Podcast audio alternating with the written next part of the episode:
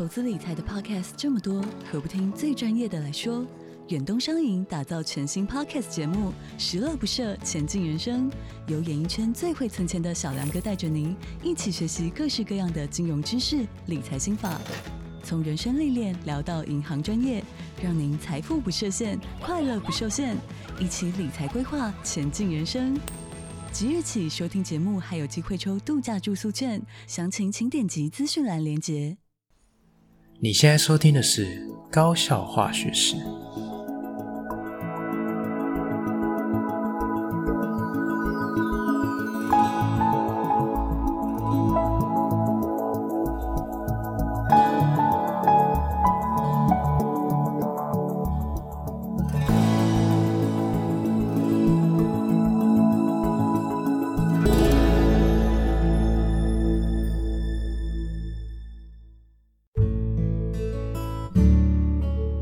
大家好，我是吉米师，欢迎回到我们的频道。好，那开春第一集，先祝贺大家新年快乐。吉米师在这边祝福大家龙年行大运，那好运隆中来。哦，那这个年后呢，开春第一集当然是非常的特别，非常开心可以跟大家在空中相遇。好，那高校化学式其实静悄悄的也满两岁喽，非常。谢谢大家，哦，非常感谢各位听众朋友的长期支持与鼓励，哈。那吉米是一直努力创作到现在，也坚持到现在。呃，讲坚持也怪怪的，因为其实我也蛮享受在这个其中，哈。那很开心可以透过这样的方式和大家有所接触。那我在网络上呢，在粉专里面也贴文，就是希望大家，呃，祝福大家今年都可以成为。一个心灵富足的一年，因为我觉得这个对我自己而言就是一个无比快乐的事情。好，那有关于这个高效化学式满两岁生日的系列庆祝活动，哈，首部曲在年前其实就已经完成了，哈，就是我在网络上预先收集大家的意见，然后办了一场简单的线上分享会。好，那也再次感谢这些有参加线上分享会的朋友，哈，让我不至于太尴尬唱独角戏。好，那也非常感谢那十多位朋友，就是一路陪伴我一个多小时，将近两个小时，一直到呃十一点多都还没有下线哦，真的非常感谢大家。好，那我刚刚讲的是系列庆祝活动哦，所以在这边也呃稍微广告一下，我们后面还有二部曲跟三部曲哈，那赶快到节目资讯栏找到表单的连接。现在还可以填哦，好，那你如果是在粉砖上看到贴文的话，粉砖的留言区也都会附上表单的连结。现在填表单还有机会可以参加抽奖。那吉米斯也在这边先透露了哈，哦，在过年的时候回到家里面跟老妈要了呃几张这个他手写书法的这个书签。那我从小就用这书签，我觉得每次看到呃妈妈的字哈，不是说。呃，什么妈妈的温暖，是因为我妈真的说实在就跟书法家没两样哈，她真的是呃台湾还蛮有指标性的呃这个有在写书法的人哈，因为我要一直避免这个书法家这个名词，因为她觉得。他还不配当做书法家，他一直以来，一直到现在，此时此刻，right now，他都觉得他自己是一个学习者，好，这个非常值得我的敬佩。那我想他的手写的书法书签绝对非常具有收藏价值，加上吉米斯还有准备其他的这个神秘小礼物，千万不要错过，好，真的。赶快去填，赶快去点，还有机会，好吗？好，那这个是二部曲的部分哦。那三部曲的部分，我们今天就会开始执行了哈。就是感谢大家填表单，就是有提供很多的想法，还有一些对吉米师的提问。那我会陆陆续续在最近的这两三集，好，开始回答某些问题。然后因为问题的数量也不是说非常多啦，但是我觉得好像一集。全部都拿来讲也怪怪的，所以我会分成两三集哈，就是利用一点点短暂时间，可能五分钟、十分钟，稍微回答一下网友的问题。好，那三部曲就是我们三月份就会开始举办抽奖。好，那为什么要到三月才可以抽奖？因为吉米斯需要准备一下，他准备什么？好，这个是我这次礼物的主轴，其实不是我妈的书签，而是我会。用科学的方法做一个这个我自己做哈 DIY 做一个这个有科普教育意义的一个科普小礼物。好，那如果中奖的朋友哈，我预计目前啊就是会抽出五份奖品，那就会到时候呢就会寄给大家，大家期待一下。好，那还有机会哦，赶快去填表单参加抽奖。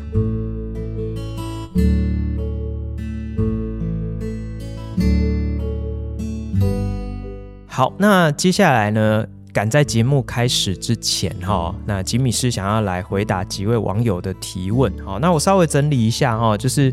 呃，大概有十几二十个问题，截至目前来说，哈，大概是会有十几二十个问题。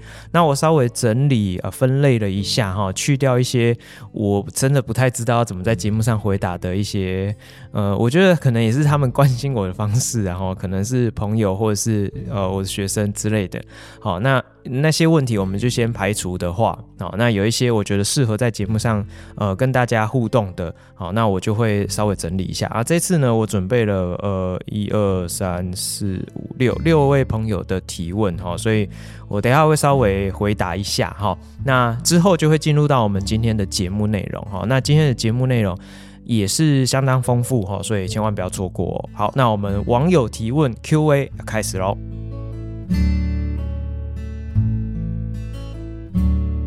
好，首先第一位署名的是西西，哈，那西西的提问，我觉得对我来讲也是蛮蛮多人会问我的问题，哈，他问吉米是说，为什么当初我会想要去念化学系？诶，这个问题其实我觉得完整要回答，其实要讲蛮久的哈。但是我想大家应该也没有细节，没有那耐心听我讲那个讲股的事情。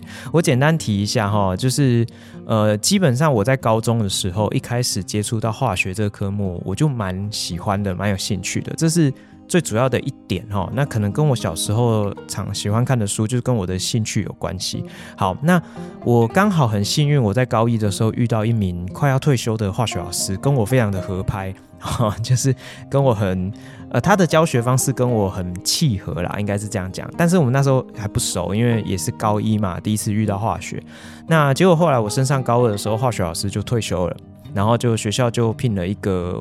呃，依照我现在的呃这个在学校的这个经验，我觉得应该是一个代理老师，然后那那个代理老师呢，就是他的这个学历好像非常好，哦，印象中好像是台大化学所毕业的，印象中是这样。然后他来教我们班的时候，我就非常的不适应，哈，然后他讲的方式跟他的教的内容，我都觉得我很难吸收，所以那时候就非常的恐慌，哈，非常的紧张，我就。不知道该怎么办才好，然后成绩也一直掉这样子。然后呢，我就有一天在校园里面看到那位退休的老师提着两袋芭辣在那边走来走去哈。好，那我稍微呃补充一下，就是那位退休的化学老师他。呃，就是平常退休前就开始种芭辣啊，种好玩的。后来他他退休就专心种芭辣、种香蕉、种水果，然后他就会时不时提着两袋芭辣到这个呃学校里面，就是啊、便宜卖给老同事。我记得那时候哇，他那一袋十几二十个，可能二三十个才卖一百块之类的，就非常的便宜，而且又很好吃啊。为什么很好吃？等下会提到。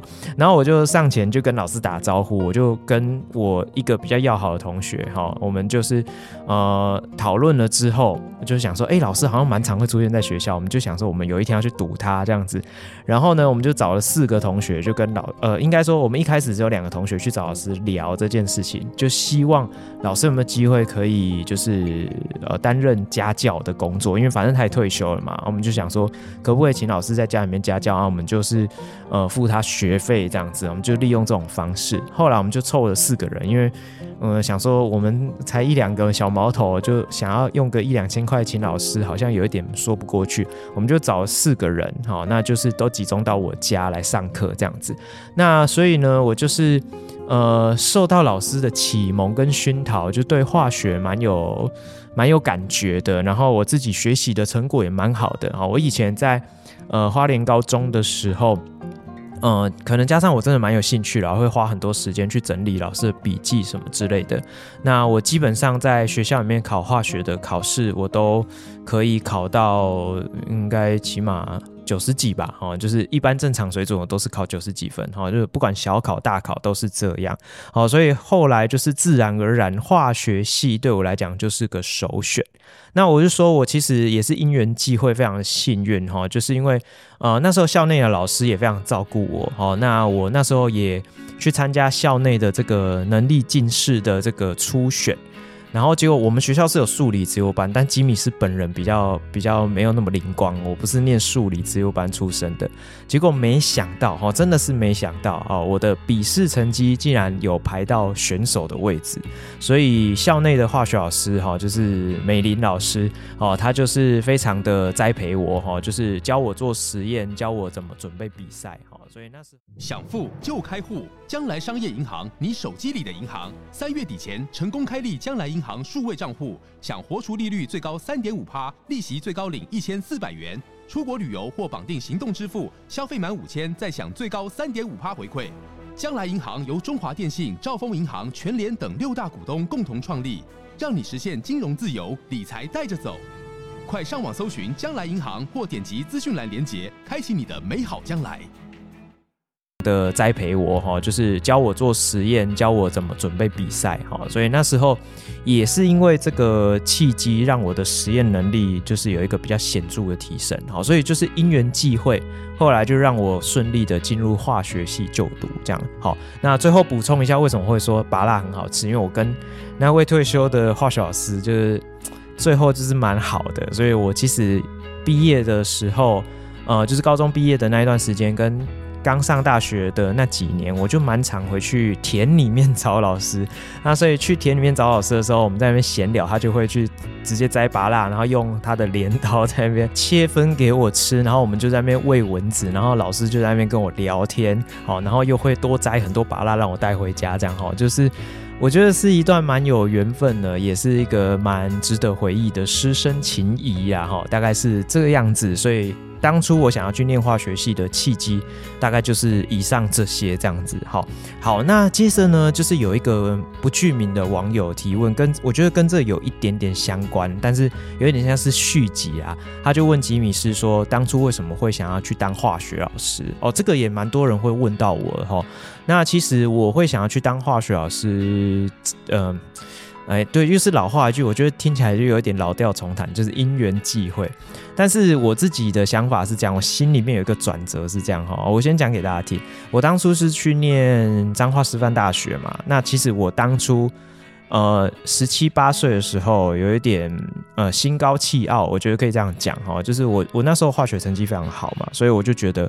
我就是个人才，哈，就是很不要脸的，就会觉得我是个人才，所以我觉得我以后是一个可以有一些研究成果的科学家，我会这样期许我自己。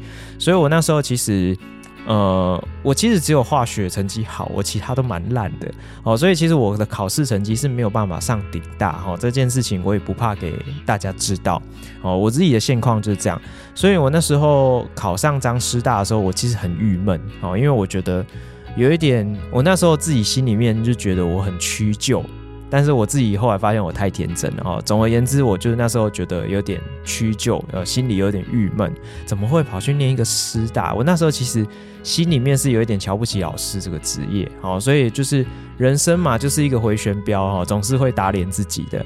那有一天呢，我就在校园里面走一走的时候，那其实还蛮年轻的，就是我大一的某年某月某一天，我在校园里面走的时候，师范大学里面都会有那孔子像嘛，我们每天经过中庭的时候，就看着孔子像在那边拜，不知道在拜谁，哦，所以我就每天经过也没什么感觉，哎、可是突然有一天，我就哎、突然想到，因为孔子，我不是说我很推崇孔子，只是说他就是一个象征物，哦，他就是一个象征物，我就突然看着他。看着这尊孔子像，很大的孔子像，我就突然有一个感悟，哦，就真的是突然灵光一现的一个感悟，就突然想到说，哎、突然觉得老师这个工作非常的重要，因为我就想说，呃，比较起来，我跟我一样来念化学系的同学比起来，我好像化学不是特别有 sense，而且我好像真正念下去的时候才发现，呃，我喜欢的那种感觉好像不是。不是真的想要去钻研那个很难的科学的原理，我反而是比较喜欢那种跟人家互动的感觉。然后我就突然想到一件事，我想说，如果我变成一个很棒的老师，那我是不是有机会可以教出很多科学家？那这样子，换句话说，我对这世界的贡献是不是更大呢？好，所以因此我从那个时候就开始萌生我想要担任一个化学老师的这个憧憬啊，所以就是从那个时候突然嘣就萌发出来这样的想法。现在想起来也是蛮智障的了，但是。呃，我我必须跟大家承认，有点拍谁的承认，这对我的人生经验来说是一件事实。我真的是某一天突然看到孔子像，想到我要当老师，哦，就是啊，希望大家不要见笑这样子。好，OK，好，那这个是回答不具名网友的提问，哦，不是说他叫做不具名啊，是真的他没具名，哈，就是跟大家分享一下。好，那后面还有四位哈，就是第三位是丙勋，我印象中他好像是。嗯，好像是实习老师哈，那他就问吉米斯说，呃，我在上课的时候会不会准备自编教材？那他也另外想问说，对于一个化学老师来说，自编讲义是不是一个必要的东西？哈，就是是不是一个必要的上课的资料这样子？呃，我我觉得这要看你从什么角度来想了哈，因为对我来说，我有也没有。嘿嘿，这个答案很屁，对不对？哈，我有也没有，怎么说嘞？我一开始刚踏入学校教书的时候，头几年我有很认真的编撰过自编讲义。好，那那个时候针对的是高一的化学的内容。好，那那时候是旧课纲啊，当然是旧课纲。好，那还记得那时候好像是基础化学一，好，就是这样。那我那时候有编。呃，完整的高一的讲义的内容，就是有呃内容的整理的部分，好，然后有可以给他们填空写笔记的部分，然后也有整理历届试题跟一些练习题的部分，就就还蛮完整的，就是有内容、有整理、有有笔记的部分，然后也有题目练习的部分，就非常完整。那我那时候用的蛮顺手的，哈，就是我在教学上，我觉得用自己的讲义就是特别的得心应手，那节奏也很好掌握，然后指派作业啊，或者是检查作业什么的也都很好掌握，这样子。好，但是我那时候就有一个想法，哈，因为我用了大概三三五年吧。然后也适逢这个新课纲准备要改版了哈，我后来就不用讲义了。我就是某一年就是要改新课纲的时候，我就毅然决然，我就不用我自己的自编讲义了。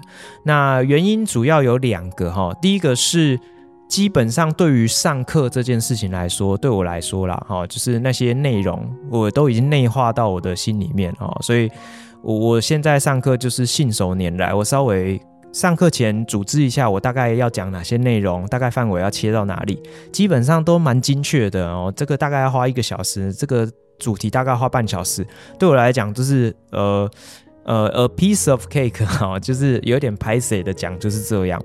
那再来就是我后来发现到同学使用我的化学讲义会有一个迷思，应该是说有一个坏习惯哈，就是他们会觉得。呃，奉这一本讲义为圭臬哈，他们就会觉得说，我的化学人生就是靠这个讲义的这样子。那但是我其实觉得很不好，因为我自己的读书的经验，跟我自己在备课的时候接触各式各样的教材，或者是教师手册，或是各式各样的教学资源，我自己会发现到说，其实你只有看讲义是不够的。我举个例子来说，譬如说。呃，就拿我最近在上课，我在上高一的这个物质的分类。那我们这个重新去定义嘛，就是说，哎，物质分成纯物质、混合物。可是我们在上课的时候，为了让我们的上课的节奏比较好掌握，然后也让同学比较能够跟得上、听得懂哈。那呃，我先这个说明一下，吉米斯服务的学校是属于北北基比较中后段的学校哦，就是以公立学校来讲。好，所以其实我的学生程度上不是说非常的顶尖，所以他们基础其实很薄弱。所以我在讲解的时候，我就要这样子说：我说纯物质呢，就是一个它的成分非常单一，你可以直接写它只有一种。好，就是我就是刮胡写只有一种。那混合物就是有很多种。好，那刮胡就写两种或两种以上。好，所以就是用这样的概念让他先了解纯物质跟混合物的差异。最大的这个重点是差别在哪？好，那但是呢，我还是会带他们回头去看课本，因为课本是怎么写？课本是写说什么叫纯物质？纯物质是它的组成跟它的性质均有一个呃，就是都是固定的。好，它的组成是单一的，它的性质是固定的。好，那如果你仔细去思量，就会发现这两者最大的差异就是一个很口语化，然后概念就是一个很片段式的，但是很鲜明的概念。这个会比较倾向放在我上课讲述的内容，或者是我自己的笔记里面。但是呢，我也会希望他们去研读课本，去看课文的字句，因为课本的课文，它在撰写的时候一定会。字字斟酌，会讲究啊文字的这个精炼，好，这个我想这个科学的用语跟专业术语的使用，这个对于同学的科学教育养成来讲，我觉得也是相对来讲很重要，好，而且课本里面的呃图啊，课本里面的这个示意图或者是照片，我想它的那个精美度绝对不会是我们黑白讲义可以媲美的，好，所以我想。我希望给同学一个比较好的概念图，我也希望他们去看一些呃课本里面的一些照片，提供他们不一样的这个学习上面的刺激跟连结。所以我会比较倾向，我现在是以课本为主。那但是我有完我自己完整的笔记，所以我会要求他们抄笔记。好，所以我现在普遍的上课模式是走这种样态。好，所以我刚刚在我。阐述的过程中，其实我也大概有带过一下，就是有讲义的优缺点跟没有讲义的优缺点。所以我想，是不是必要的？我想这没有一定的答案。但是我自己有我自己的教材，我有我自己的讲义，这个是必要的。但是要不要在上课要求同学使用，这个就看老师们在上课模式的选择，或者是你侧重的教学重点是什么。好，那顺带补充一点哦，就是。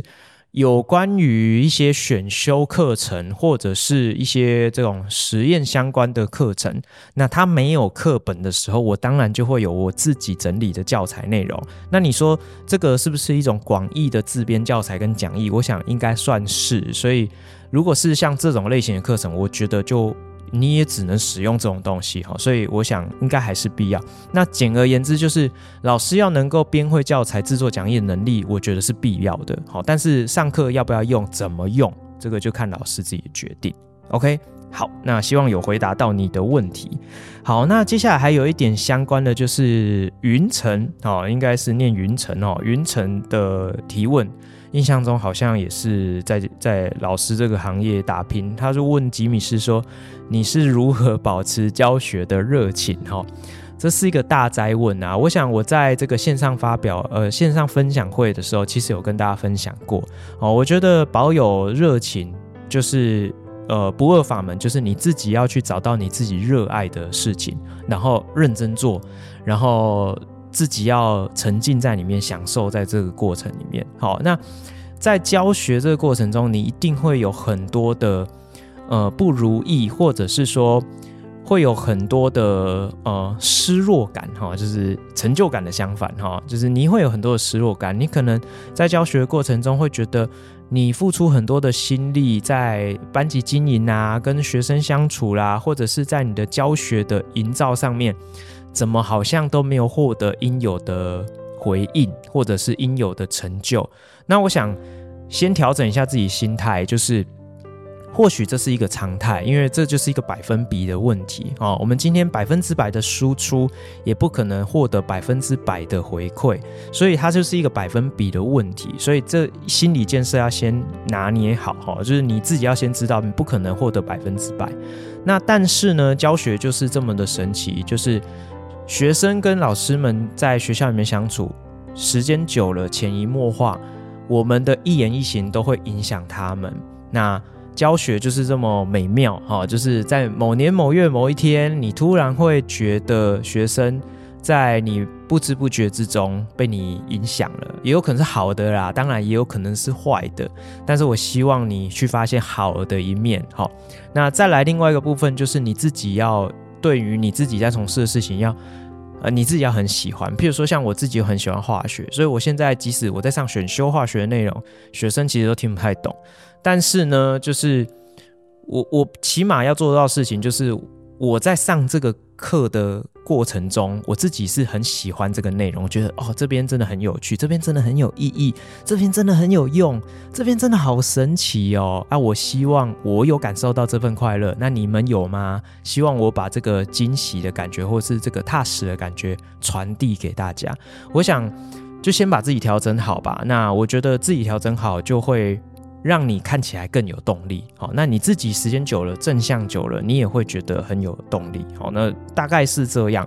细节的话，如果你想问，你可以私信我啊，我们就再聊细节这样子。OK，好，那最后一位今天要回答的问题是一个朋友叫做 BB，应该是个学生啊，而且看起来是个高一学生，他就问吉米师说。我平常读书都很顺手，诶，成绩也不错，但是大考都会失常，那该怎么办？我不希望我两年之后学测也失常爆掉哈之类的。那我必须跟你说，你就是很典型，我之前在讲读书系列的其中的一种同学，而且是很普遍存在。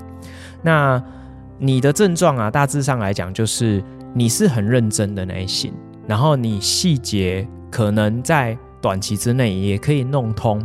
但是呢，你缺乏就是纵观全局的这个融会贯通，好，所以我会建议你啊，你可能重新盘点一下你读书的习惯有没有什么不对的地方，好，你是不是花很多时间在做重复性的事情，然后比较少静下来思考一些根本的问题，好，譬如说你在订正的时候，这个通常第一个就先检查订正，你订正的时候有没有用对的方法订正？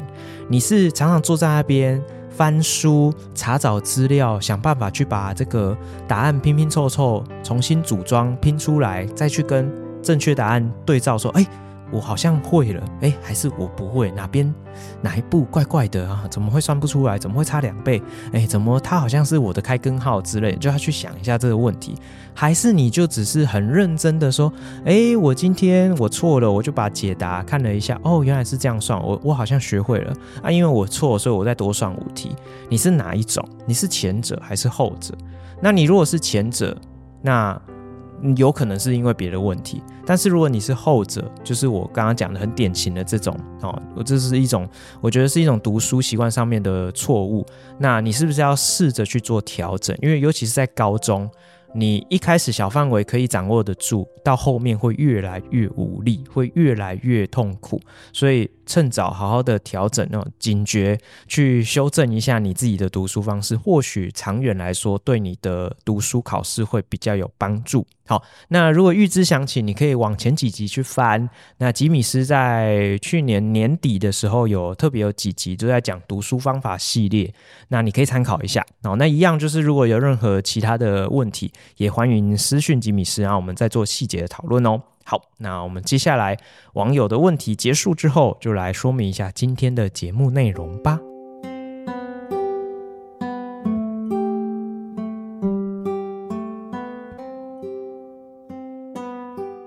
OK，今天的节目内容哦，一样会分成三个段落，但是因为前面有花了一些时间回答网友的提问，所以前面会讲得比较快，比较简略的带过。那今天的这个校园大小事，就来跟大家分享开学吧。开学有一些你可能不知道的事情，好，那我们今天要主轴想要跟大家分享的是，你知道老师其实很在意课表长怎样吗？那同学当然很无感嘛，因为你拿到课表就是哦，就哦，这这学期课表，我们班课表长这样。家长拿到课表也是雾煞煞，说哦，你们现在好多课我都没看过，这是什么东西？什么叫做物质的能量与什么？这什么怎么课？哦，那哦，那化学课。哦，是哦，现在课改成这样哦，所以家长可能会有这样的疑虑，但是。老师们其实很在意他自己课表，诶，或是有很多导师会很在意他们的班级课表，诶，那他们在乎的点是什么？吉米师会跟大家分享一下。那今天也会稍微简单的带一下，说，呃，繁星快到了，那你可能要稍微留意一下，调整一下，准备一下。呃，对你可能会比较好一点。好，好，那这是有关于校园大小事的部分。那今天不一样化学课堂要跟大家分享的事情是，吉米师下学期的探究与实作课要开始喽。那我这学期呢，要来进行我的一个老教案哈，就是之前有 run 过一轮，那这是我第二次要 run 哈，就是我蛮期待，叫做居家小型研究。好，那为了配合呢这个分组。我要重新分组，而且我要分少一点组，因为他们要很长报告。那我的分组方式我觉得蛮有新意的哦，呃，就是看你怎么解读啦，是心脏的心还是新旧的新都可以哈、我自己是觉得我的分组方式蛮有新意的，但是我还没上课哈、哦，但是我很期待，就是抢先这一集就先跟大家分享，那后续会。进行的如何？我在追踪告诉大家。好，那今天的科普时间呢是小绿叶蝉。哎，这谁啊？哦，它是一种昆虫哈、叫小绿叶蝉。那为什么我要跟大家分享这个昆虫？是因为。吉米斯从花莲回来，我带了很多的蜜香红茶跟同事分享哦。那蜜香茶有各式各样的蜜香茶，有蜜香红茶、蜜香绿茶、蜜香乌龙茶，各式各样的蜜香茶，它真的是加蜂蜜吗？还是不是？那它是怎么产生的？里面的化学原理是什么？就让吉米斯用这一集来告诉大家蜜香茶的秘密。那我们节目开始喽。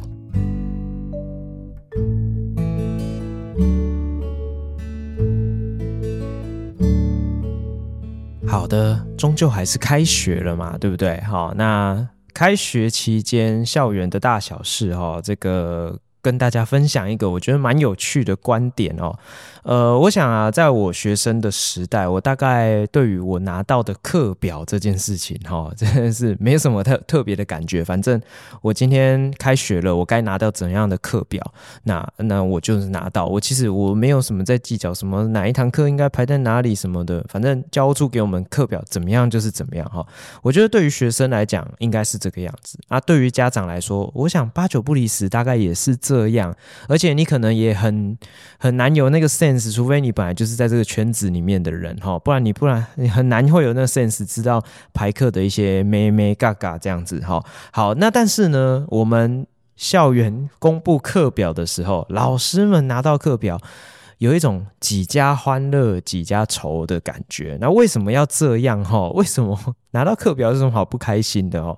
那其实呢，很多人会误以为说。诶，老师们是不是很偷懒啊？就是想要那种很爽的课表啊，或什么的哦。其实也未必是如此。我是说未必，就是有些人可能是这样，但是未必是如此。好，所以这个地方就听吉米师娓娓道来哈。今天跟大家分享一下老师拿到课表的想法是什么。那有些老师呢会想要去调整课表的原因又是什么呢？好，那首先先跟大家讲一个前提哈，就是以现在这个呃。教育的制度跟我们课程的架构来说，好，呃，课表要排出来就是一件呃值得鼓励的事情哦，就是一件需要拍拍手的事情。课表现在越来越难排哦，为什么会越来越难排？因为现在的学校有很多所谓的多元选修的时段，那多元选修呢，其实以各校的做法来讲，大部分都会把它处理成呃各班可以跑班。那跑班是什么意思？跑班就表示说，今天这个时段要开设多元选修课程，他就必须要把这个时段给绑定哈。比如说，假设星期一一二节是一个多元选修的时段，那这个年段所有的班级就要在这个时段都排多元选修。那你排定好这时段，大家都统一，你才有办法跑班嘛。好，那再者就会牵涉到另外一件事情，就是。通常呢，现在的规范哈，多元选修的跑班哦，这个教育部教育局这边给我们的经费就是可以开出一点五倍的课程数量啊，什么意思？譬如说，假设这个学校的这个年段啊，假设呃吉米斯服务学校一个年段有六个班级的话，那六个班级乘以一点五就是九，好，所以我们在这个年这个时段哈，我们就最多只能开出九门课。但是你会想哦，哎，六个班级理论上应该原来是六个老师要负责这个这个课务，可是我现在要开出九堂课，是不是就变成有九个老师要同时绑定在这个时段？同时都要授课，好，所以就会有这个课要这样绑，那个课要这样绑，绑来绑去的问题。那每一个年段呢，又可能需要用到不同的，呃，可能不同的年段有可能需要用到相同的专科教师，所以你又必须要把不同年段的一些特殊的课程拆分在不同的时段去开设，所以就会这个绑。这个牵制这个啊，这个又绑了，又牵制到那个，哦，就会造成像这样的一个问题。所以现在各校的这个教学组长啊，都是非常的这个英雄人物，只要他可以排得出来，基本上我们真的就是要给他们拍拍手，掌声鼓励哈，因为真的是排课上非常的困难。好，那各校又有一些其他的一些呃零碎的事情也必须要考虑进去哈，比如说呃学校里面的主任他们固定要开行政会议，所以你要帮他把行政会议的时间空出来。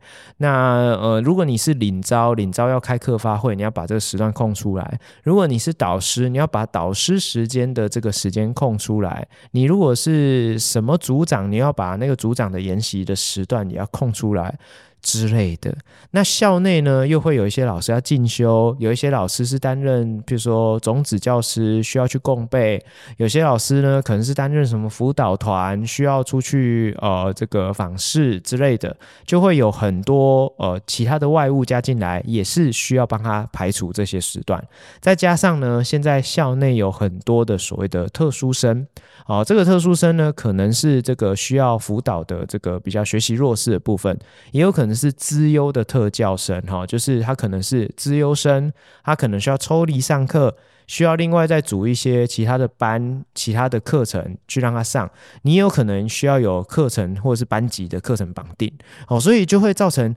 整个学校的这个排课是被锁死的哈，动弹不得。所以过去啊，很有弹性的那个年代早就过去了，好吗？好，所以现在的学校要排出课程就已经很不容易。好，那我们就回到我们的主题哈，老师们会在意什么事情？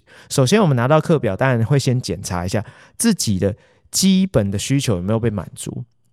好，那什么叫做基本需求？比如说，哎，主任们就会去检查，哎，主任通常没问题，因为他们课比较少。主任们通常会去检查说，哎，我的该空出来的时段有没有空出来？导师会去检查我空出来时段有没有空出来啊？哦，领招有没有空出来啊？好，所以就是会把一些这个呃。必须一定得空出来的时间空出来。好，那有哪些是所谓的这个基本需求？像我刚刚有讲过嘛，比如说常态性开会的时间，主任要开行行政会议、主管会议，然后级导要开行政会议，好，然后这个呃导师要开导师会议，然后这个。呃，有时候呢，这个要开课发会的时候，领域召集人要开课发会哈，所以就是这些是基本的哈，这个所谓常态性的会议都是要空出时段去开。那有一些是绑定课程，比如说，哎，我是合科授课，我的。这个合课授课有没有的确的开出来？好，或者是我是需要在这时段是空的，我需要去支援什么呃选手培训什么之类的，并没有列在我的终点里面，但是我需要去支援这个任务的，有没有把这个时段空出来？好，所以有一些本来就有的基本需求，看看有没有被符合、被满足。那再来，老师一定会去检查一下我的终点有没有符合。哈，比如说，诶，我们本来跟教务处讨论，我们领域提出来啊，以高中端来讲，比较常会是以领域这个端啊，领域这端提出我们的排课需求给教务处，那教务处参考了之后，可能微调或者是就不调整，然后就直接呃量身定做去开出这样的一个课程架构。但是有时候这个沟通的过程中，或者是说这个资讯传递的过程中，难免会有一点失误哈，所以大家都要帮忙检查一下，说，哎，我我是不是少开出一堂课啊？或者是说，哎，我这个本来啊应该要开几班的，但是怎么会开成几班之类的哈？但是通常啊，这件事情事前的沟通很重要，因为如果真的发生这种，我觉得算是蛮严重的沟通上的失误，就会牵一发动全身。刚刚讲了那么多嘛，你就知道说，呃，全部都挂钩在一起，万一要做调整，就会整个就是。然后像当机一样哈，就非常的可怕哈。好，那再来啊，还有一些是这个所谓的其他的需求，例如什么呢？哈，那别科我不敢讲啊，我们就举自然科老师的例子哈，我们不要讲别人，我们就讲自己就好。好，譬如说，呃，现在有很多的多元选修课程是需要做实验，所以有些老师的需求可能是，我希望我的选修课程前面可能至少帮我空一堂课或两堂课，不要排课。那让我有比较充分的时间去准备我的实验器材，或者是准备我的这个实验室的 setting，好，所以就会有这样的一个需求。又或者是说，譬如说，诶，我我就是要这学期主轴就是要做实验，那请麻烦把我的正课排成连堂。那有时候同学操作可能需要一节课还不够，那你可能就需要两节课或是一节半的时间。那有些老师就会考虑，干脆把我的课排成连堂，好。连堂的意思就是哦，譬如说，哎，假设呢，今天我的课这个礼拜有三节，那请你帮我把我的其中的两堂排成连堂哈。比如说星期一三四节是绑定在一起的，那这样我在分配时间上面，或者是我在呃实验操作上面，就会比较哦、呃、比较有弹性哈。就是有些老师的需求是这样子，又或者是有些老师啊，他会希望啦哈，这也是他们排课的原则，就是一个老师通常如果可以的话哦，可以的话，因为现在。限制很多嘛，如果可以的话，尽量不要都什么连四啊，呃，甚至有些老师会说，你不要让我连三哦。所谓的连三连四的意思是说，连续四堂授课或连续三堂授课，好，比如说我早上一二三四都是满的，哎，学生可能想说。我们一天七节八节是满的啊，那为什么要叫哈？哎，事情不是这样哈，哎，代志不不是小你想较简单哈，哎，这为什么会这样哈？因为老师要在台上授课，其实我觉得对体力来说还蛮消耗的，因为有些老师的风格就是讲话铿锵有力哦，这个呃是用燃烧生命的那种热情在经营他的课堂，所以他可能。呃，能够这样子百分之百全力发挥，他也没办法盯太久哦。那有时候不可讳言的，跟年纪也会有一些关系。像吉米斯一刚开始刚出道的时候，哦，这个年轻意气风发的时候，说实在的，什么连四，那不用看哈，连五、连六、连七、连八哈，我通常也没有觉得到非常累哈。但是的确啦，如果连七连八一整天全部都是满的，真的是会。讲到真的会最后会有一点晕晕的哈，我以前曾经呃在前一个学校服务的时候有支援过这个夜间部哈，就是这个进修学校的课程。我有一次因为调课的关系哈，这好像是我自己去跟其他同事调课，就是我好像请假去考试之类的哦，所以去调课的关系就导致我会有一天课非常的集中。我记得印象非常深刻，我我那一天好像要上九节课还是十节课，我上到夜间部的课的时候，真的是有一次哦，就是呃，我就是讲完一段，然后我就扶着那个板钩，然后我就觉得有一种失重感，这样为什么？就是我有一点快快。你可以说快晕倒，或是快睡着，哈，就是是很累，不是真的不舒服、头晕那。但是我就是会有一种失重感，然后快跌倒那种感觉，哦，就是真的是会累到这样子，哦，这个曾经呢就那么一次这样，哦，所以以前可以这样哦，现在真的不行。像吉米斯现在哦，这个连续上个三四节课，我觉得还行啊，没问题。但是真的就会跟年轻的时候比起来，就显得会很累。哦，就是很累，但是也没有不行啊。我我是觉得 OK，对我来讲，我体力上还 OK。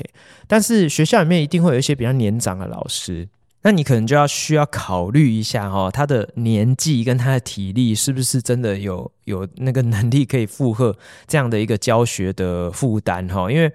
有些年纪比较大的老师，真的你连续教他四堂课都在那边很卖力的讲，这个真的是有点折磨他。所以如果有机会的话，你就把他两堂两堂错开，让他中间有一两堂空堂可以喘息一下，这对他的教学品质也是一个一个把关哈。因为有时候真的是这样，如果假设你可以想象有一个一个老太太老师或是老爷爷老师，真的已经很老了，快退休了，然后你就让他去连上个四堂五堂。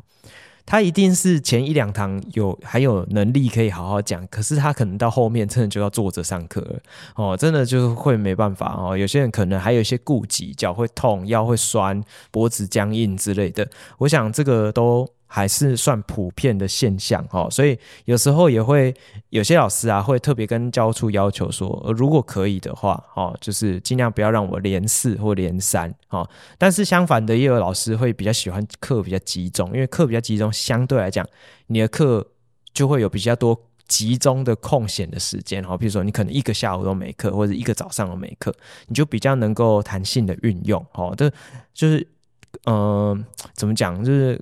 青菜萝卜各有所好哦，就是大家还是会有自己的考量了哈。好，那再来呢，还有一些呃是跟你的这个职务有关的，你可能就会注意到的事情。比如说，我知道呃有蛮多的导师他会去注意他们的班级课表，哈，这个班级课表很多玄机啊，哈，因为你其实在呃整个班级经营里面，课表会不会去影响到整个班级的运作？其实我觉得还是会有影响哈。比如说，有些老师会很 care 说。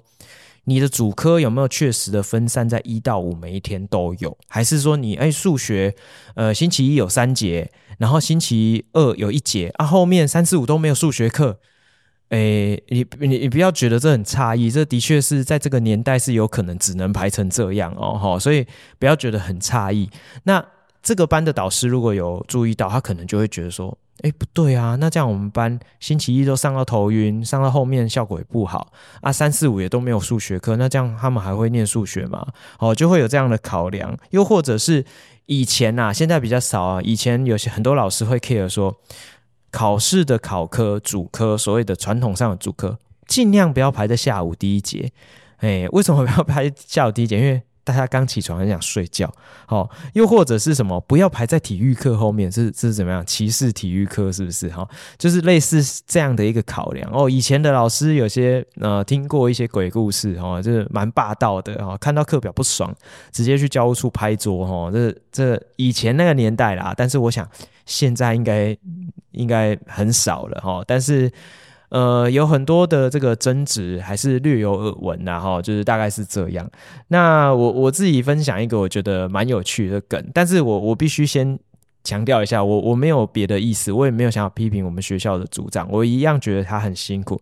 但是我记得我刚开学的时候，我跟另外一个同事啊，就是我们在讨论我们的拿到的课表，然后他就觉得，他就讲了一件我觉得很妙的事情，他就说：“诶，我记得我上学期末跟他说，我们探究与实作前面不要排课啊。”然后我就说：“哦。”好酷哦！呃，为什么很酷？因为我们的课表，我们这学期的探究实作两个班级都是排在各自一天，哈，就是礼拜三的一二节跟礼拜五的一二节，很妙吧？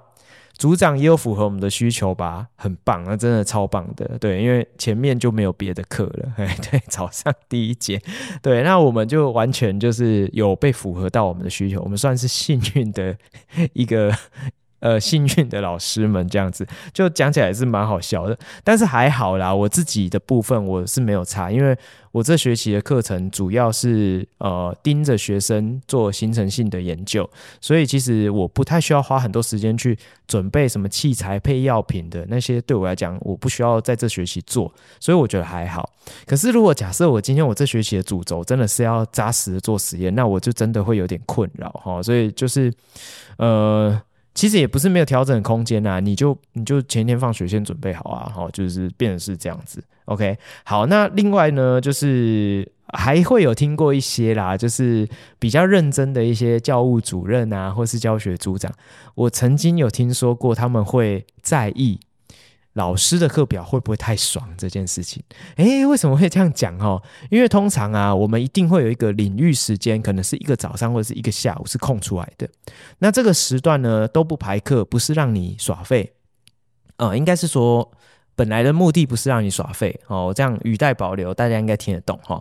好，那他的目的其实是说，哎，你们领域要召开领域会议，要讨论，要共备哦，或者是你们要办理研习，会比较方便哦。这个是很合理的安排，这样子。但是呢，有些有些老师可能课比较少，或者是他的课排的比较集中，哎，不小心就跑出第二个半天也都没课。好，那或者甚至有人三个半天没课之类的，那有些教务处或者或者是这个主任就会比较介意，就会觉得说，嗯，不能让老师这样胃口养大了，以后很难管理哈。因为有些老师他的这个课排得很集中，那有些课有些时段就完全都没课，他好像就可以去逍遥了哈。尤其很多公立学校老师其实是比较自由的，但是如果你是拿来做呃。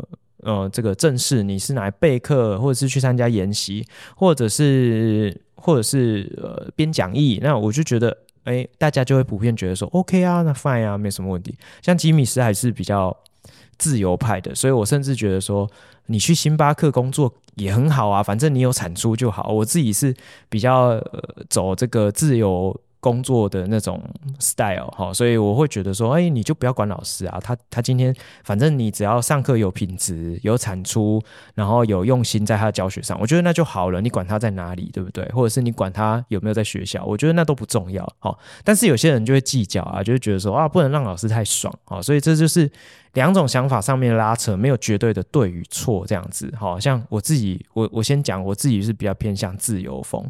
OK，好，所以就是看人。那传统的那种把关也是有的，也是有听过。OK，好，所以这个就给大家参考啦。哈。就是开学拿到课表，哎，你如果以前没有知道这件事情呢，现在听吉米师讲，可以把你的课表拿出来，或是把你小孩的课表拿出来，端详端详啊，会找到一些蛮有趣的一些蛛丝马迹。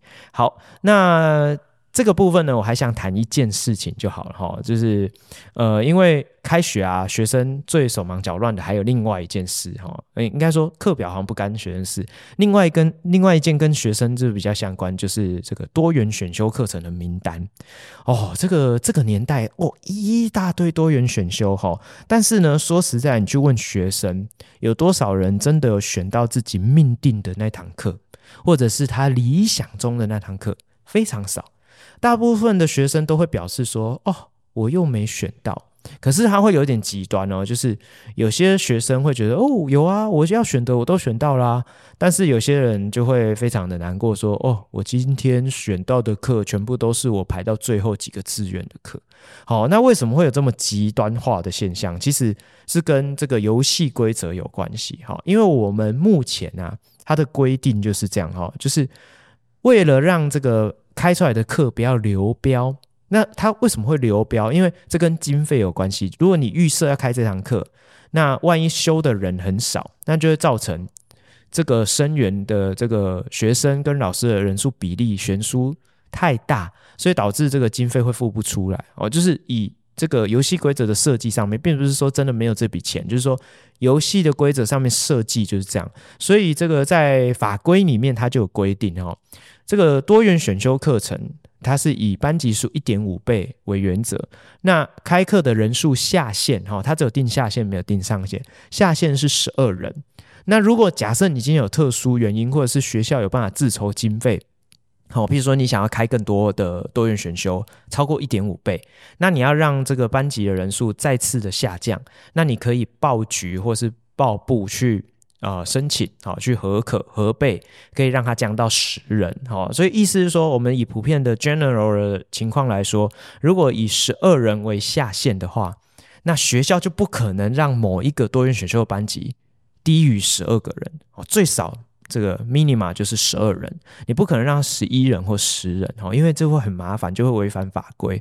所以这个时候呢，有很多学校的这个呃，它在系统里面设定就是会有上限跟下限。好，那我刚刚讲没有定上限，是因为这个比较关乎的是教室容积的大小，因为有些教室可能比较小。它可能只能容纳四十个人，那有些教室比较大，可以四十五个；有些你要在演讲厅上课，随便你啊，可以容纳一百五十个人，不一定哈。所以呢，这个时候就呃，法规里面也没有规定上限，它有规定下限。好，好，那这个系统呢，它去设定的时候就会有一个人数的区间嘛。那跑完出来，哦，它会按照呃，有时候是按照志愿哈，这个跑完出来呢，这个诶，热门的课都满了。那热门的课都满了哈，假设这个班级它最多只能容纳四十个人，好，那假设有八十个人去选，那怎么办？那是不是电脑会先啊随可能随机哈？我知道系统是这样哈，随机去抽四十个人出来，那另外四十个没选到的人是不是就要开始去选他第二志愿？可是通常第二志愿也很满啊，那第二志愿如果也满了，你就不能跟原来选。第二志愿原来他是选成第一志愿的那些人一起比啊，因为他们是第一志愿，他们优先啊，所以这个时候他满了，对不对？那你这时候呃又要往第三志愿去，第三志愿又满了，又要往第四志愿去，所以在这个游戏规则之下，你很自然的，你要么就是选到第一志愿，要么你就选到最后倒数两三个志愿，或甚至最后一个志愿。好，所以在这个游戏规则之下，很合理的，也很必然的，就会有这样极端化的现象。OK，所以吉米斯也很好奇啊，也欢迎大家告诉我，你们学校的多元选修，它的选课的方式是怎么进行？哦，那有非常多种哦，哈，啊，譬如说，有些人就是有这个选课系统，就跟选社团的系统一样，哈，就是点进去是选志愿。那他就是按照我刚刚讲的逻辑讲哦，我们先从第一志愿啊满了就抽签，抽完了人数太多就往第二志愿去排啊，如果没排到就往三，再往四，再，往五，然后一一直一直叠下去这样子。好，有些是这样，那有些人是有点像大学抢课，他是开放一个时段，然后你就在电脑前面点点点点，好，先抢先赢，好，再先抢先赢制，或者是像我刚刚讲的，就是排志愿序抽签制，好，或者是有些学校比较龟毛哈，它会开放成第一阶段跟第二阶段。我记得我以前大学选课就这样，第一阶段是预选哈，那就是用抽签的，好啊，你如果呢在第二阶段啊，第一阶段结束出来之后，你觉得不满意。你在第二阶段就可以去加退选，好，啊，你加退选就可以把你本来选到的退掉，然后去选那个有空的这样子，好啊，这个就是一个博弈啊，那它就变成是可能改成这个先抢先引制，哦，这就是一个博弈。那但是呢，有时候学校会发现到说啊啊被投诉了，为什么？因为有些家庭或者是有些学生他没有那么好的网络环境或者是资讯设备，你这不是在歧视他吗？对不对？好，所以有时候又。不得不说，哎，那我们还是为求公平，那我们是不是用呃这个排志愿去抽签的方式？那又会造成很极端，那怎么办？啊，最后一招就是人工帮忙去做调整。好像我们学校最近就很常需要用人工去调整。哇，你要做到这样子，大家皆大欢喜，一定会有一个人呃哭丧着脸，是谁？就是组长哦，所以。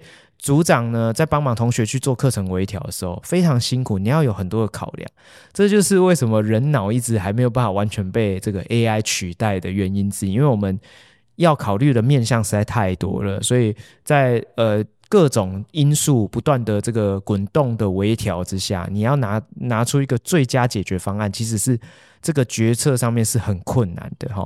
好，那如果各位各位的学校里面的做法有没有什么？而有趣的或是不错的做法，也欢迎提供给吉米斯，让我做个参考哦。好，那今天的最后一个大校园大小事，就提醒这个高三的同学一件事就好，就是学测成绩要出来喽。你准备好了吗？好，那接下来下一个阶段的升学的目标就是繁星嘛。哦，那繁星推荐。有很多的眉眉角角哦，那今天这一集我就不详细讲。如果有兴趣，可以翻回去到吉米斯哦前面这个升学的系列专题里面。好，那我稍微查了一下哈，就是七十二集的地方哈，就是有特别针对繁星的一些游戏规则啊，或者是你在选填志愿上面要考量的一些重点。好，在那一集都有详细的说明。所以如果你想知道细节，想要复习一下哦，不管你是学生或是家长，就欢迎你。回去翻哈，这个高效化学式第七十二集有详细的介绍。好，那我今天就是稍微做一点提醒就好，因为每年烦心就很烦心嘛，就很多同学会搞得呃情绪很不好哈。那我这边就稍微提几个点，第一个就是烦心这件事情其实博弈性很大哈，就是它其实就呛死呛死哈，就是。没有办法很准确预测，所以如果市面上有什么弱点分析，那个也是参考就好，那个准确度没有到非常高哈，因为它会有预期心理的震荡效应，其实是蛮严重的。好，那无论结果的好坏，反正你就是先做好自己的呃呃这个准备，其实我觉得这反而是比较扎实、比较踏实哈。譬如说。你有没有先了解你想填的哪些校系，有哪些是你 OK 可能可以的？哦，因为你现在学测成绩如果还没出来的话，你也不知道你什么标嘛，但是你起码可以预测嘛，你大概稍微对一下答案，或是有一个心理准备。我可能是。军标，或者是我有机会前标，那你可以填的学校就不一样啊。那你是不是要先预想一下哈？那再来就是繁星是选学群，所以你这个学群里面哈，比如说你我想选清华大学第二学群，那第二学群里面有很多系啊，这么多系，你每个都可以接受吗？你每个都有兴趣吗？不是嘛，对不对？所以你要先去研究一下，你可以接受的系有哪些。好，那再来。就研究完之后，就要自己做个排序哦。你就把这个排序就先列出来，然后我的第一志愿是哪一间哪一个学群，第二志愿是哪一间哪个学群，就先把它排好。排好之后呢，等到过几天成绩放榜出来了，你知道你什么标了，你就把那些不符合的删除，再重新再检查一遍哦。我觉得这样的呃。让自己有一个准备好的心态跟这个准备好的呃资料，我觉得会是比较踏实的哈。那再来就是，如果假设啦，你你今天很茫然，你就趁这段时间多找老师哈，找师长或者是找家长、找同学讨论哈，各式各样的人都好，多聊聊，你自己心情会比较稳定一点哈。然后再来最后一点要提醒，就是不要太相信你的友情哦。为什么会这样讲？因为繁星就是这样哦，就是这个前面的人先选了，就就轮不到你了。好，那尤其是你可能要先搞清楚校内的这个私榜或者是这个排序的方式是怎么样，跟你真正去呃送出去之后，跟校外的同学去评比的游戏规则又是怎么样，你要先搞清楚哈。那校内的私榜方式，每一个学校的做法都大同小异，但是会略有不同哦，所以你自己要先了解一下。那但是呢，有一个原则啦，就是反正趴数高的一定会可以先选，那你就不要太相信你的友情，因为看过太多例子了，就是有很多同学本来跟他趴数比较临近的，或者是呃甚至没有很临近，可是比较要好的，就先讨论好，因为学校都会有一些沙盘推演嘛。尤其是繁星比较有利的，就是像吉米斯服务的这种社区型的高中，学校的规模比较小，那代表学生人数很少，你大概也都知道那些要填繁星的人是谁，那有可能你几乎都认识，那大家可能也都会聊啊，会问啊，啊你要填什么什么学校什么学群。哦，那你不要跟我抢哦。哦，好了，我不会跟你抢哦。我应该会拼，我应该会想要拼成大吧。结果他当天他不拼成大，他想要保底，他就给你填了，比如说中正，然后他就把你要填的填走了之类的。哦，所以或者是他不是故意的，他想说，哦，我不要填成大，那我改成填这个清大好了。结果填了清大之后，本来要填清大的人就没得填了，他就。跑去填中正，就还是影响到你哦。以此类推，它就会是繁星，就很常会有一个雪崩式的效应哦。你也可以说有点像蝴蝶效应，就非常的呃牵一发而动全身哦。所以不要太相信友情哦，人家承诺你的。可能跟他自己实际做出来行为也会有点不一样，但是我想每个人的考量都有他的道理，你不太需要去责怪别人哦，所以不需要为了这件事情呃去影响到同学之间的感情，我是觉得完全没有必要。好，那再来就是你随时都要做好最坏的打算，就是你是属于哪一种类型的？你是属于那种校牌很好，学测也考很好，就是非凡心不可，还是你是那种？呃，校牌很好，但是你繁星，呃，你学测可能考没有很好，那你就要考虑啊，你是要铁了头繁星呢，还是你要呃去换个角度，要给自己再一次机会去拼呃分科呢？还是你有什么杰出的表现，你要去拼申请呢？每一个升学的管道都适合不同类型的同学，那哪一个适合你？你有先想好了吗？好，所以这些都希望大家可以在真正需要抉择之前就先考虑好。OK，好，那今天校园大小事分享到这边，休息一下，待会再回来。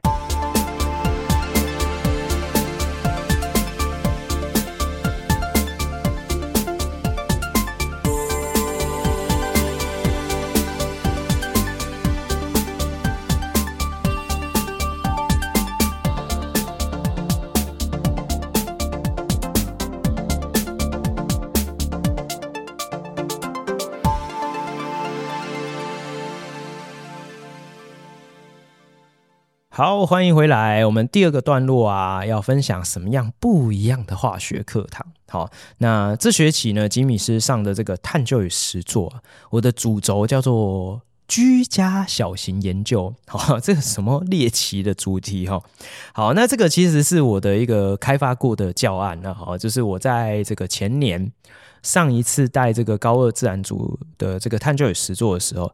啊，刚好适逢遇到疫情肆虐哈，所以那个时候呢，有很长一段时间就是改成远距授课啊，就是在家哈，呃，大家都居家隔离，然后用线上的方式进行上课。那那个时候呢，就是呃出了一个问题嘛，就是诶，那探究与实作不是要做实验吗？那那这样大家都在家怎么做实验？总不会我做给你看吧？好，又或者是那不然我们就看影片啊？哈，我不知道，或许有很多学校就变变相只能这样。所以我那时候我就开发出一套这个居家小型研究，顾名思义就是你在家里面就可以做。好，那我的这个主要的构想跟概念就是希望同学呢可以有一个完整的研究的过程。好，就是一个完整整套的训练，哈，就是啊，探究与实作那一套嘛，啊，发现问题啊，然后这个规划与研究、论证与建模、表达与分享，哈，就是每个面向都想要让他们 run 过一轮。啊，刚好呢，这个他们在家其实生活周遭有很多可以去探索的面向。然后我就设计了这个呃目标，希望他们可以从家里面建构一个比较完整的小型研究。然后他们还可以分工，自己在家里面各自完成，然后就进行线上发表。哦，那我觉得，诶，这个好像也是一个变通方式。那主轴就是居家嘛，然后你就要很简化、很生活化。好，譬如说，我就在上课的时候，我会这样举例，我就说，呃，现在家家户户都有装这个，呃。马桶都会有那个省水的那个按键哦，意思是说，你可能按某个键，它是冲给你冲小便的，那你按另外一个键，它是给你冲大便的哦。那目的就是为了节约用水这样子。好，那你有想过说，冲小便的跟冲大便的，他们省水的量真的会差很多吗？啊，他们都在马桶水箱里面，你要怎么去量？它真的有省水多少？你知道你家马桶冲一次水是几公升吗？那你如果改成只只冲小便的部分，那它又会花掉几公升？可以省几公升呢？哦，又或者是说，诶，学校啊，或是公共场所很多的这个水龙头都改成有装设这个省水阀，哦，会变成喷射水花，水水花呃喷溅的比较广，但是这个水压比较强。那呃，就是目的是省水嘛？啊，真的有省水吗？因为水比较小啊。你会不会需要洗比较洗手要洗比较久才洗得干净呢？那跟传统的水龙头，我可能水不要开很大，可是我很快就洗好了。到底有没有比较省水呢？你要怎么知道？OK，太多了哦，所以我那时候就给他们一些呃这个方向跟建议，让他们各组呢去找到一个他们想要探索的点。那我的要求就很简单，我的要求就是我要有数据哦，你要。能够透过这一堂课练习数据的收集跟整理哈，不然后面的这个呃数据的分析啊、论证建模部分好像也没戏唱哈，所以就是要求他们要有数据。那有数据要有工具嘛？那你就自己要去找到一个居家可以量测、获得数据的工具，比如说有没有量米杯啊，还是有没有额温枪啦，哦，还是有没有这个温度计啦，还是你家有没有三用电表啦，好之类的，这都可以用哈，所以。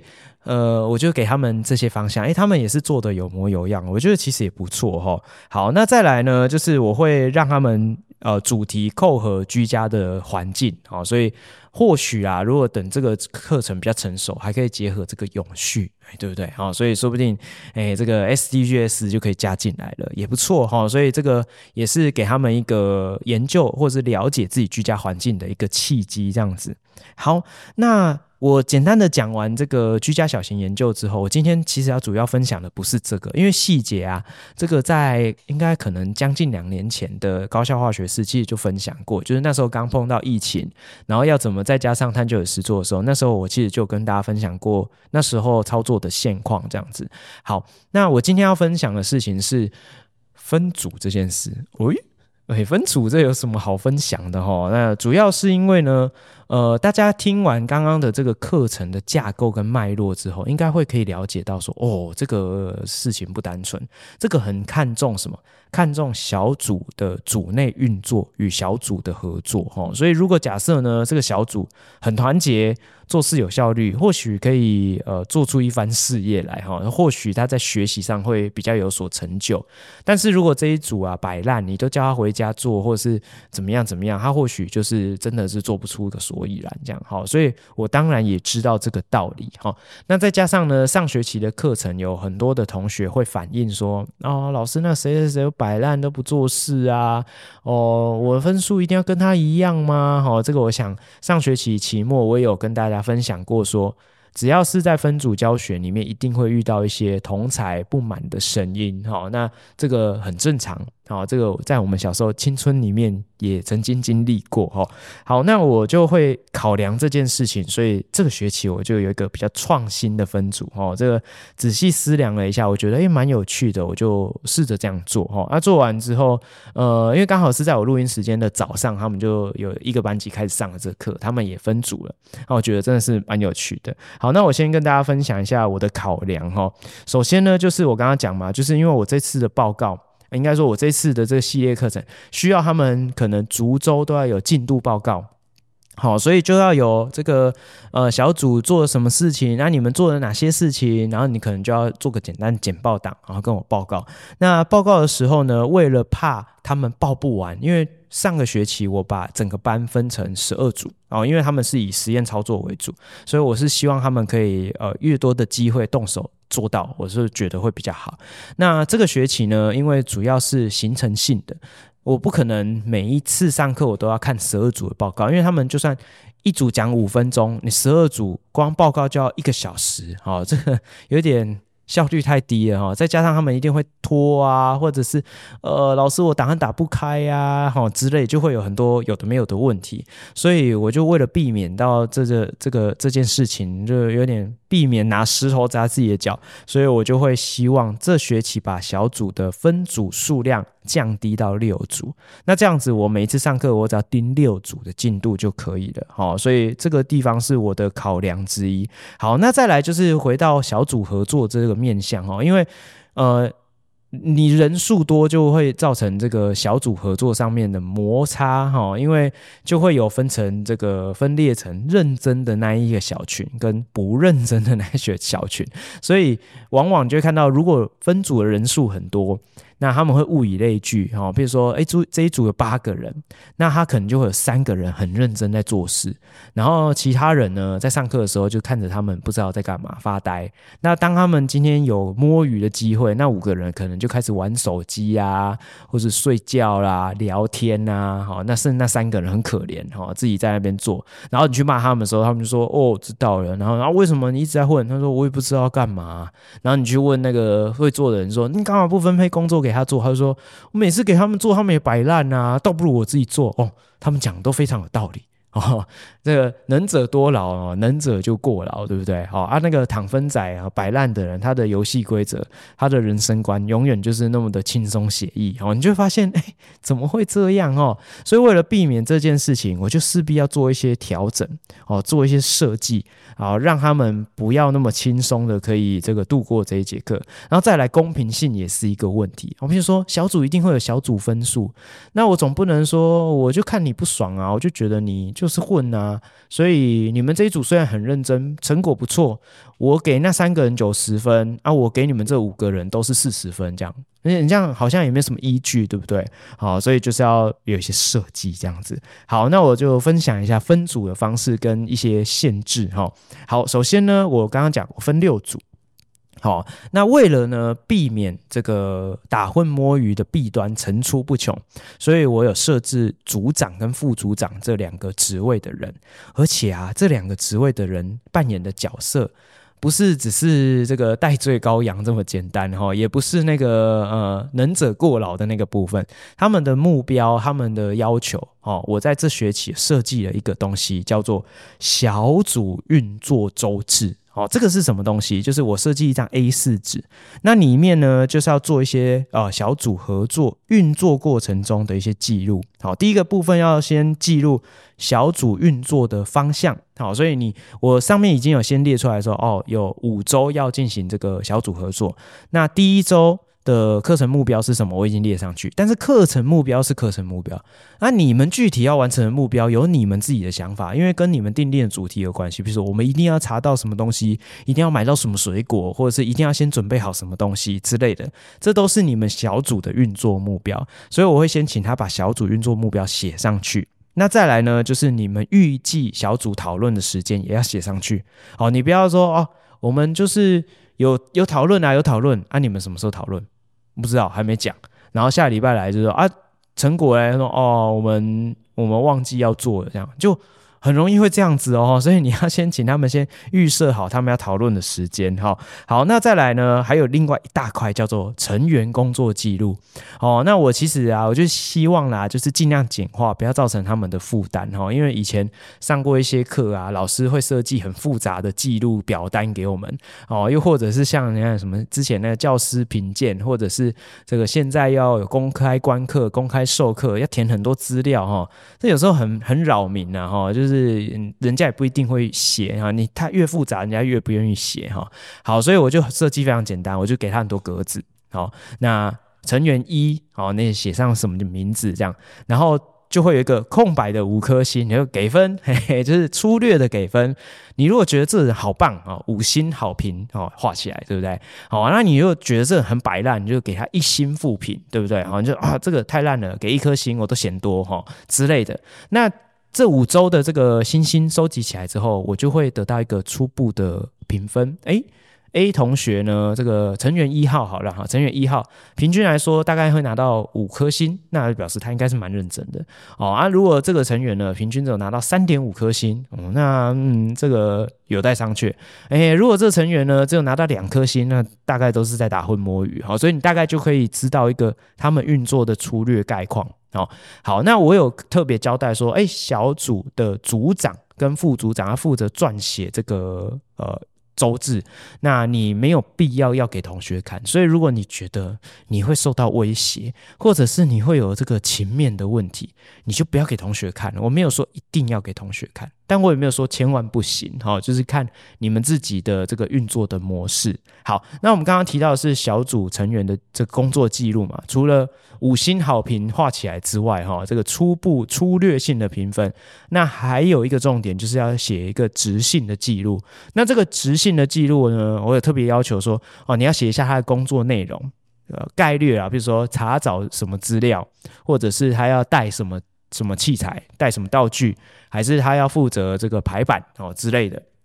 好，那还有他的这个工作的近况啊，比如说他是确实完成呢，还是他是呃这个完成度可能不高，大概百分之多少？哈，或者是他开会都没出现哈，就是做一个简单的文字叙述啊，比较直性的记录这样子。好，那这个是小组成员运作的工作记录部分哈。那最后一个部分就是小组整组的运作的直性记录。好，你要针对你们这一组的这个会议小组会议的这个。摘要哈，简记哈，帮我记录上去，让我知道一下你们有获得怎么样结论或共识。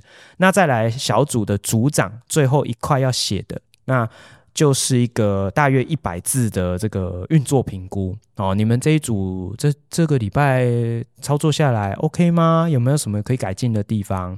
哦，有没有什么这个你觉得不错的？可以可以好好表扬的部分哈，就把它记录下来。这个也是给予组长跟副组长一个练习啊，哈，去做这样的一个，我觉得有点像是呃，这个后设认知，或者是呃。呃，从旁观察他人学习状态的一种呃练习，我觉得这对他们来讲可能也是好事。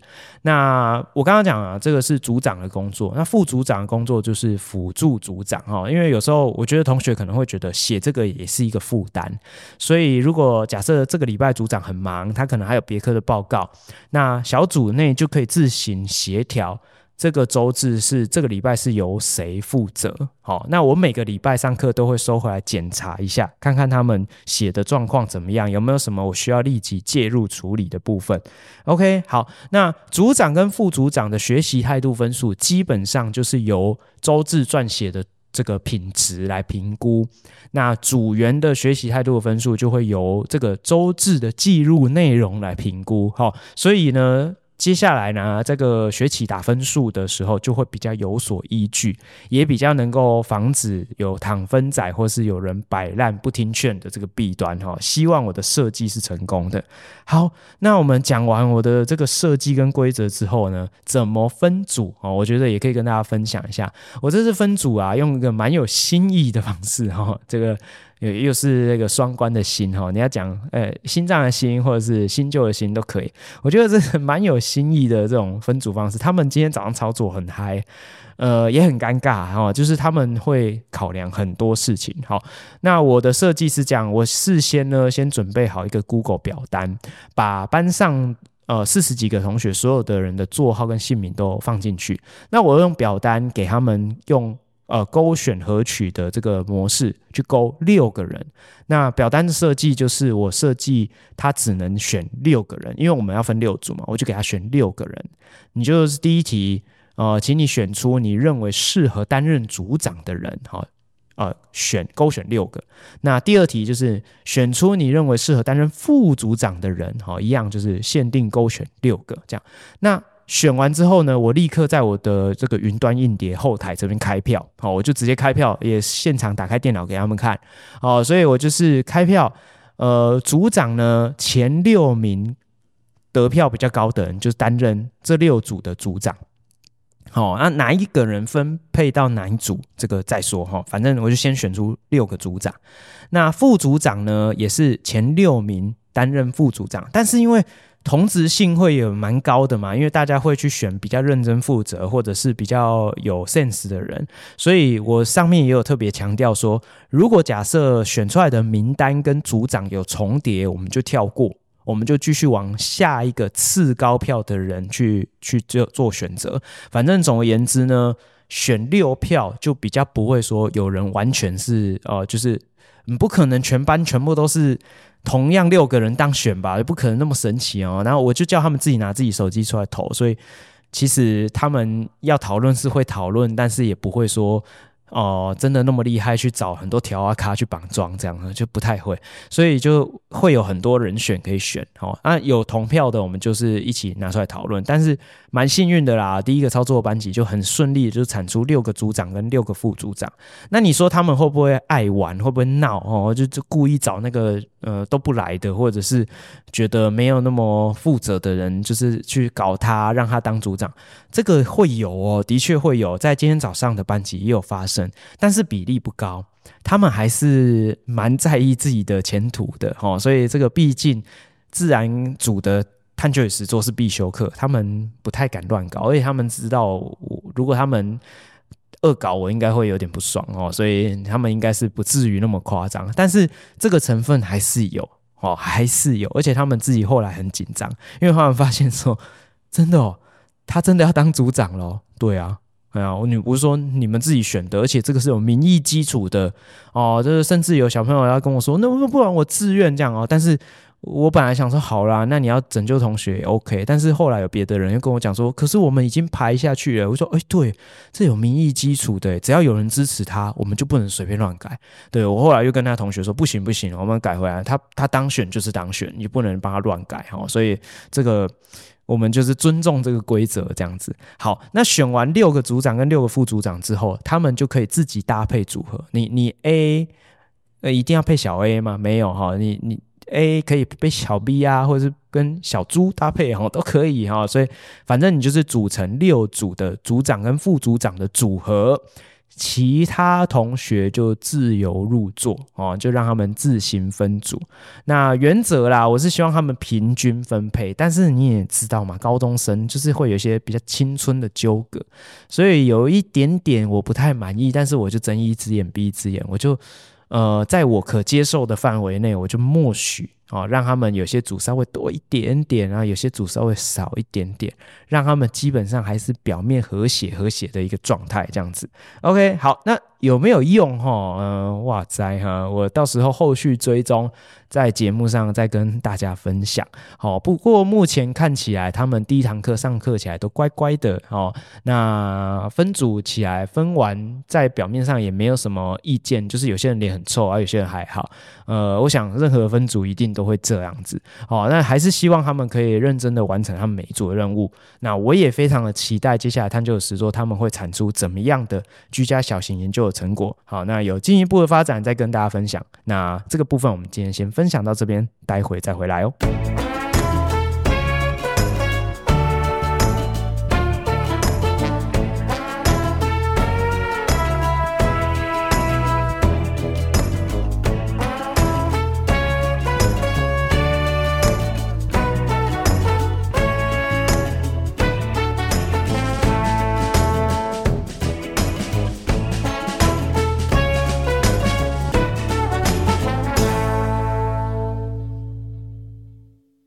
我们回来了。今天的科普时间要来跟大家分享一个我自己非常喜欢的东西，哈，是什么东西？哎，我今天要来跟大家分享蜜香茶的解密，哈，什么是蜜香茶？哈，这个要稍微讲一下典故，哈，就是呢，这个吉米斯在寒假前，哈。呃，不是寒假前，应该说寒假期间，过年前哈，更正一下。好，我今年呢，我们家就决定我们要环岛回花莲过年哈，所以过去啊，我们就是直接从这个呃这个北宜高哈，就是这个国道五号开到宜兰，然后我们再走苏花改回去嘛哈。那今年呢，我们就想说，哎，顺便带狗狗、带小朋友去玩一玩，玩一玩再回家哈。利用寒假的期间，所以呢，我们就环岛哈，就是从台湾的南部，哦，呃，接连玩好几天哦，就是一路玩北上哈，回去花莲这样子。好，那呃，我们在北返的过程中哈，啊，我们就经过这个花莲一个很有名的地方叫瑞穗。那瑞穗有一个呃山区叫做五鹤，好，那这个。跳舞的鹤哈，就是舞鹤，很多的茶园，他们从很久以前就一直制茶，还蛮有名的哈。那在我小时候呢，有一段时间哈，他们突然爆红的一款茶叫做蜜香红茶。好，那我不知道各位听众朋友有没有喝过蜜香红茶哦？你你想喝吗？嗯，要不要参加抽奖？我会在里面送一包蜜香红茶哦，真的，我真的真心不骗，我真的会送一包蜜香红茶。好，你回去可以冲冲看。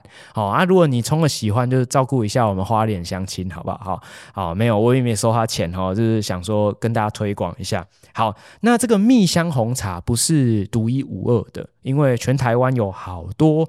有蜜香的这些蜜香茶，好，譬如说哪些呢？譬如说，呃，最有名的就是新竹北埔产的这个东方美人茶，我想这个非常有名啊，它是世界知名的特殊的茶。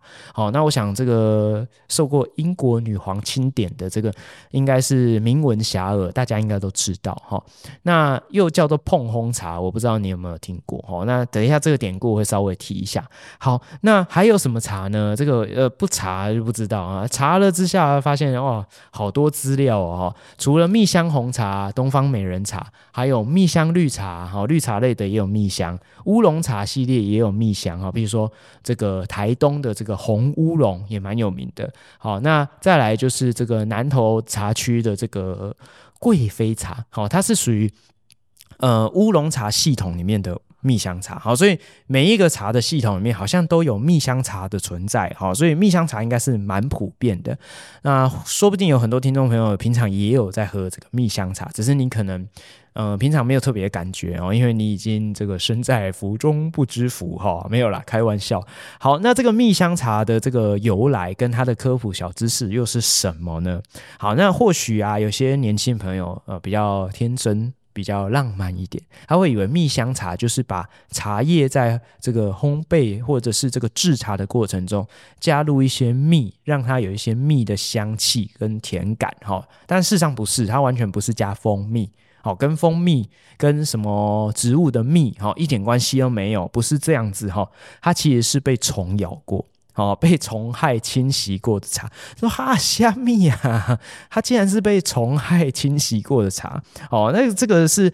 呃，非常有名的一种昆虫，它其实是一种蝉哦，就是那个咪咪咪咪那个蝉哈，它是一种蝉，但是好像不会叫啊，因为它体型非常的小，它的体型小到就是你平常没有特别去看，你会没有发现哦。它的体长大概只有三个 millimeter 哦，就是很小哦，很小很小哦。它的名字叫做小绿叶蝉。哦，那这个小绿叶蝉呢，它在这个茶树上面，它会特别去。这个吸吮这个芽尖哦，就是这个一心二叶的那个芽尖哈，这个芽尖上面的这个嫩叶，它会去吸吮它的这个植物的汁液。那在这个吸吮过程中，它的口气就像一根针，好像有点像蚊子这样，它会刺穿到这个植物的组织内部去吸吮它的这个内部的汁液。导致呢，这个茶叶啊会有这个凋萎啊、卷曲啊、哦、呃、褐化啦，就是会变成有点枯萎的那种感觉。那茶叶就没有办法很正常的生长成漂亮的这个茶叶的样子。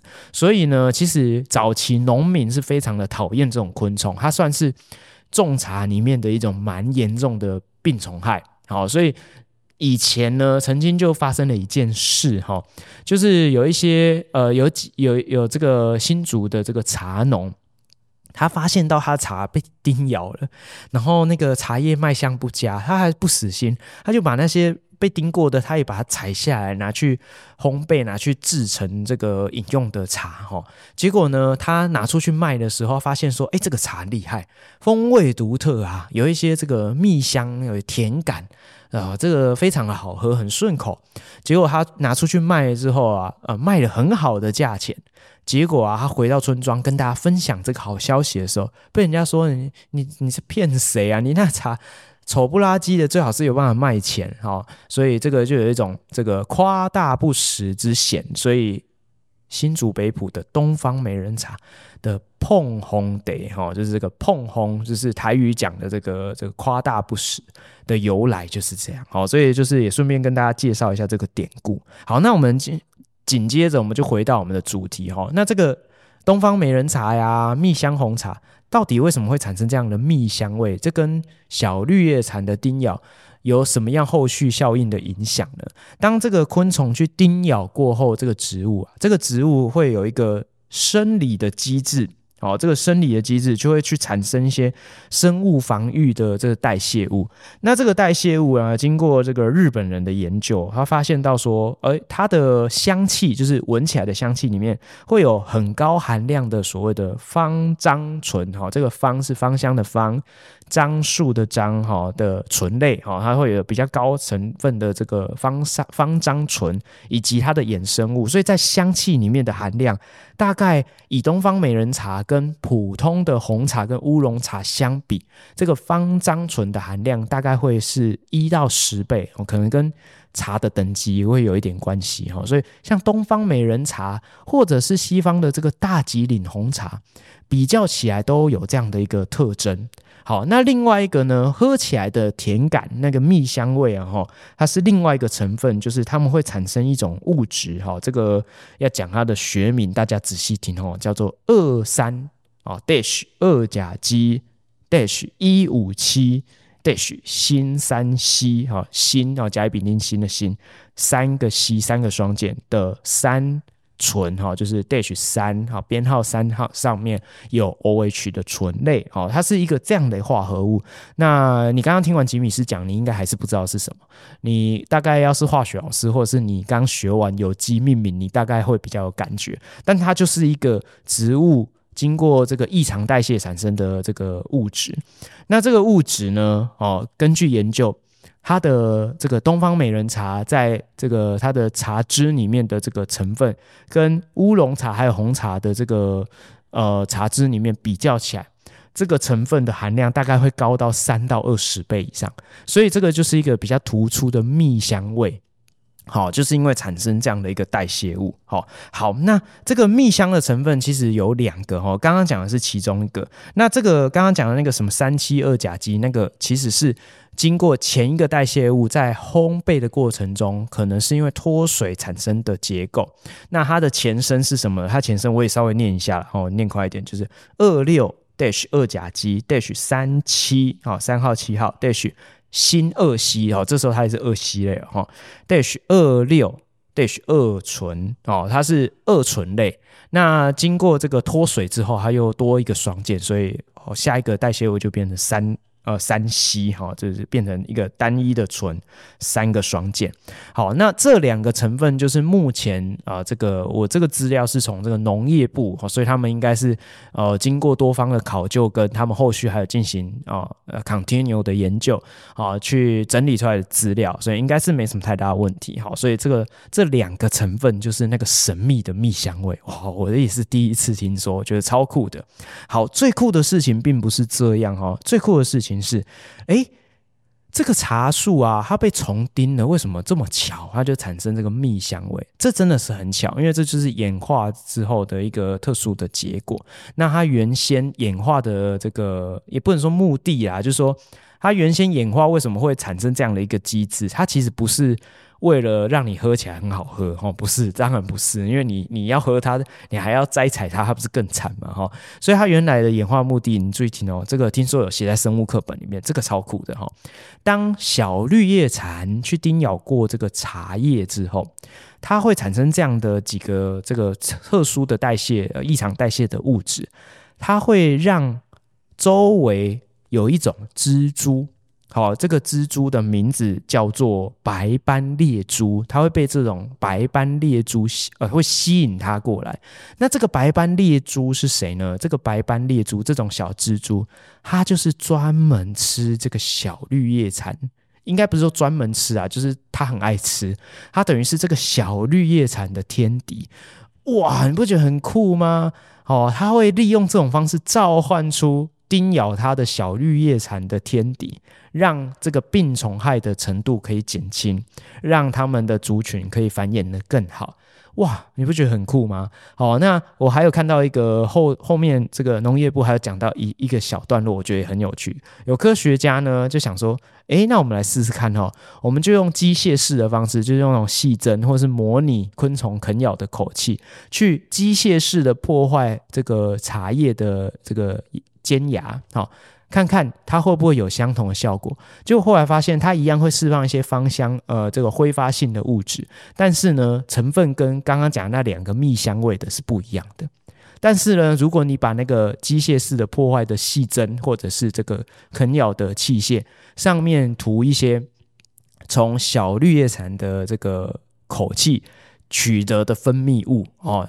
讲白了就是口水啊，哈！你如果把那个口水涂在细针上面去刺这个茶叶，它一样也会有类似的效果，产生这样的芳香物质哦。所以就是一定要小绿叶蝉的口水才可以啦，哈！所以你一定要有它的口水，哈，有小绿叶蝉口气的分泌物，才会刺激茶叶。产生这类型的蜜香感的哦，这种蜜香的甜感的物质哦，不觉得真的是非常神奇吗？好、哦，这个今天呢科普时间就跟大家分享到这边，那我们下次见。吉米是要去喝蜜香红茶了，拜拜。